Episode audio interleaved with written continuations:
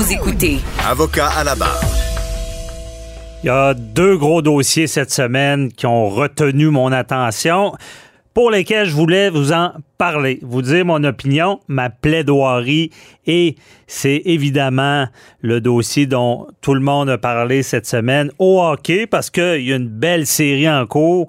Euh, cependant, le premier match contre euh, euh, Winnipeg, Canadien contre Winnipeg, a été terni par ce, cet assaut sur, le joueur Jake Evan. Jake Evan, qui, et pour ceux qui ont vu la, scène, c'est assez troublant. Je veux dire, on voit Mark Sheffield qui, qui, part d'assez loin, traverse les lignes, il se donne un bon élan et donne plaque euh, Evans et euh, Evans revole, si on peut dire, comme une poupée de chiffon. On se dit, est-ce qu'il s'est cassé le cou, la façon qui est arrivé? Heureusement, encore une fois, on, on apprend qu'il y a une commotion cérébrale, mais il semble correct. Bon, heureusement il est arrivé avant aussi l'histoire de euh, Tabarès. Et là, Tabarès, par contre, on a eu peur aussi, sort sur la, sur la civière également. Mais euh, rapidement, on voit que c'est un accident. C'est assez évident. Mais c'est pour ça la question, euh, qu'en est-il? Est-ce que le droit criminel a sa place sur la patinoire, surtout dans les ligues majeures comme la LNH, dans le sens que on sait dans, le domaine du, droit, si on parle du droit du sport, il y a un principe universel qui est l'acceptation des risques. Euh, ton risque, tu l'acceptes différemment dépendamment du sport que tu pratiques. Euh, si tu joues au hockey dans une ligue sans contact, mais ben là, évidemment, euh, il y a beaucoup moins d'acceptation du risque. Si tu te fais plaquer, ben c'est plus grave si tu es blessé parce que tu n'as pas accepté ce risque-là. Euh, ou euh, si tu joues à pétanque, même chose. Si quelqu'un te reçoit une boule sur la tête, tu t'attendais pas à ça. Par contre, si tu es un joueur de la Ligue nationale, tu signes des contrats de millions, évidemment, le risque est beaucoup plus élevé. Donc, intervenir soit au civil ou au criminel, je sais, c'est beaucoup plus difficile. Euh, il faut bien le comprendre. Un boxeur qui décide de faire de la boxe, mais ben, il peut pas poursuivre l'autre boxeur parce qu'il a donné un coup euh, sur la figure. C'est fait pour ça. Donc, l'acceptation du risque est plus grand. Ça, c'est vraiment le concept de base. Là. Et évidemment, il y a deux sections. Si vous voulez bien comprendre tout ça, c'est qu'il y a la section criminelle, il y a la section civile. Donc, il peut y avoir les deux. Et c'est pour ça que dans le cas de Sheffield, euh, il y a eu beaucoup de questionnements. Est-ce qu'il pourrait être accusé au criminel? Ben, ça serait pas facile comme accusation. Honnêtement, moi, je suis persuadé qu'il ne sera pas accusé au criminel.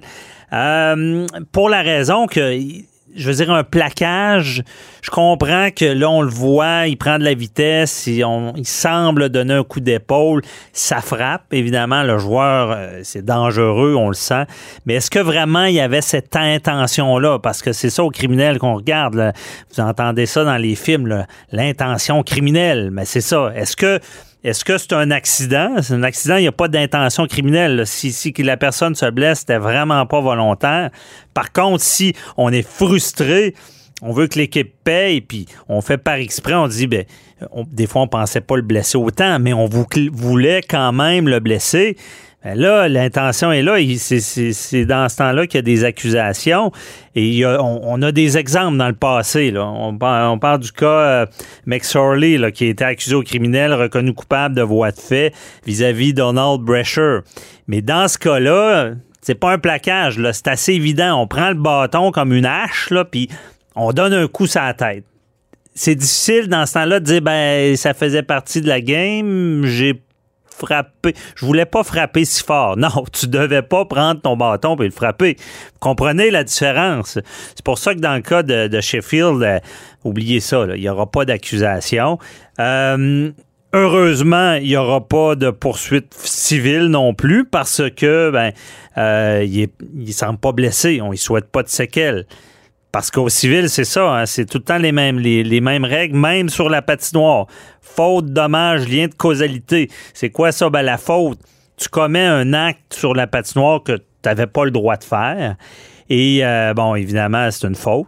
Ensuite de ça, ben, le dommage, la personne est gravement blessée, elle peut plus jouer au hockey. Puis le lien de causalité, ben, c'est que ton coup a causé la blessure qui fait qu'il jouera plus jamais. Donc, c'est ça les règles au civil.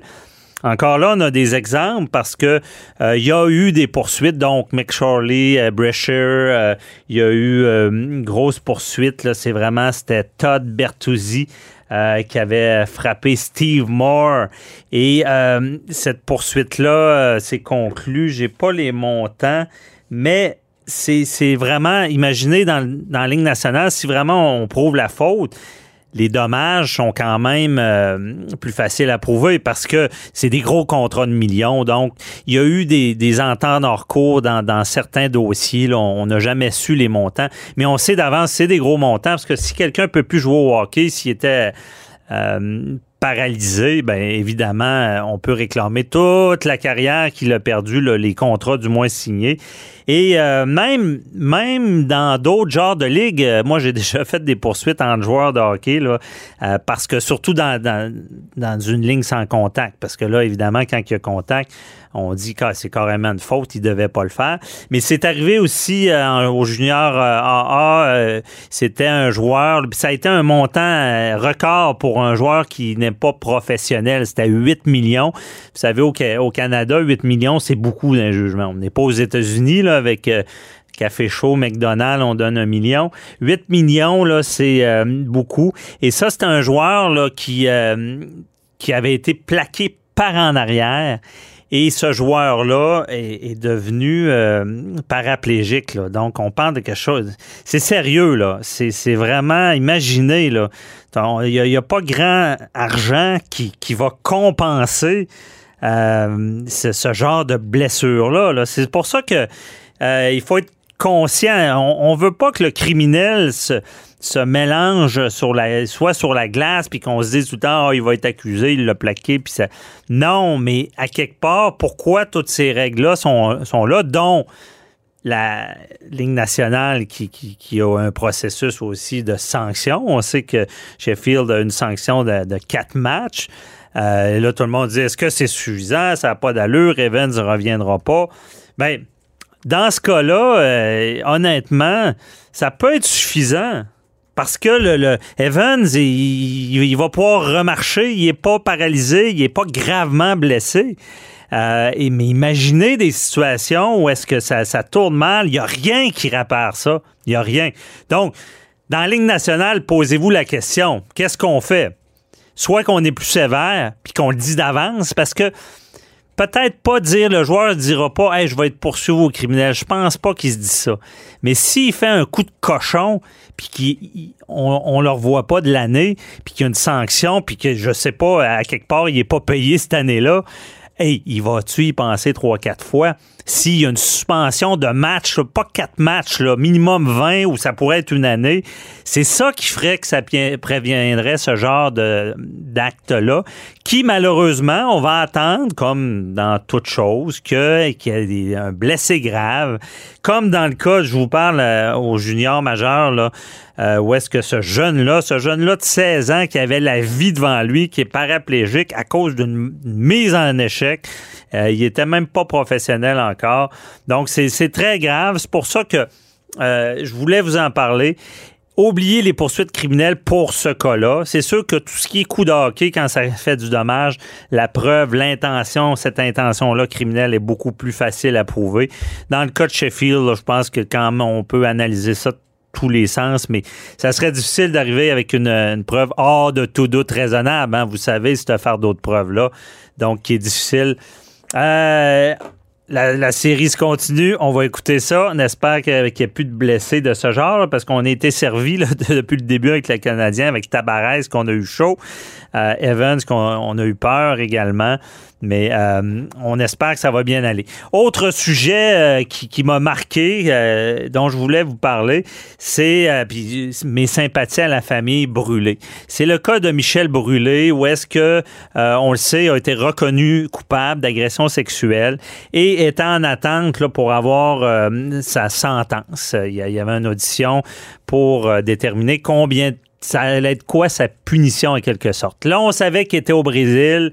Euh, il s'était pas présenté en audition parce qu'il y avait un problème de, communication en étant au Brésil.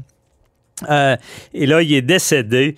Tout le monde se, dit, ben, il a peut-être essayé de se se, sauver de son procès. Il est peut-être pas vraiment mort. Euh, euh, il y a toutes sortes de rumeurs sur les médias sociaux. Ça s'est enflammé, comme si Michel Brûlé euh, s'était fait mourir parce que ça, ça existe. C'est déjà arrivé, ce, ce, genre de cas-là.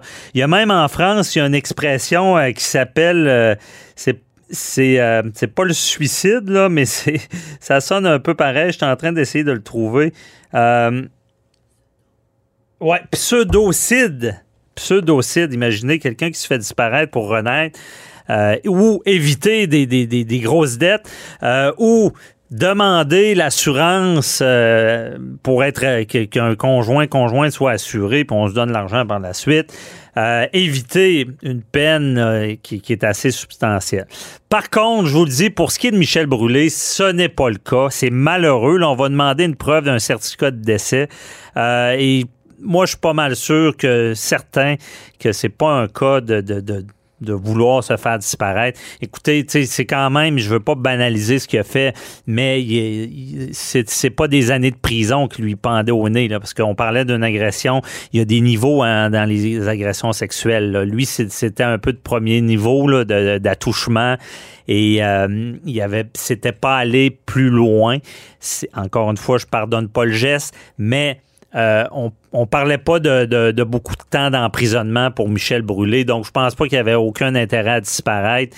Et évidemment, toute la complexité, euh, quelqu'un qui disparaît, euh, ses biens, il y a des héritages, il peut perdre ses biens, donc ça peut être très complexe. Et oui, ça ressemblait à une histoire de film de quelqu'un qui est au Brésil.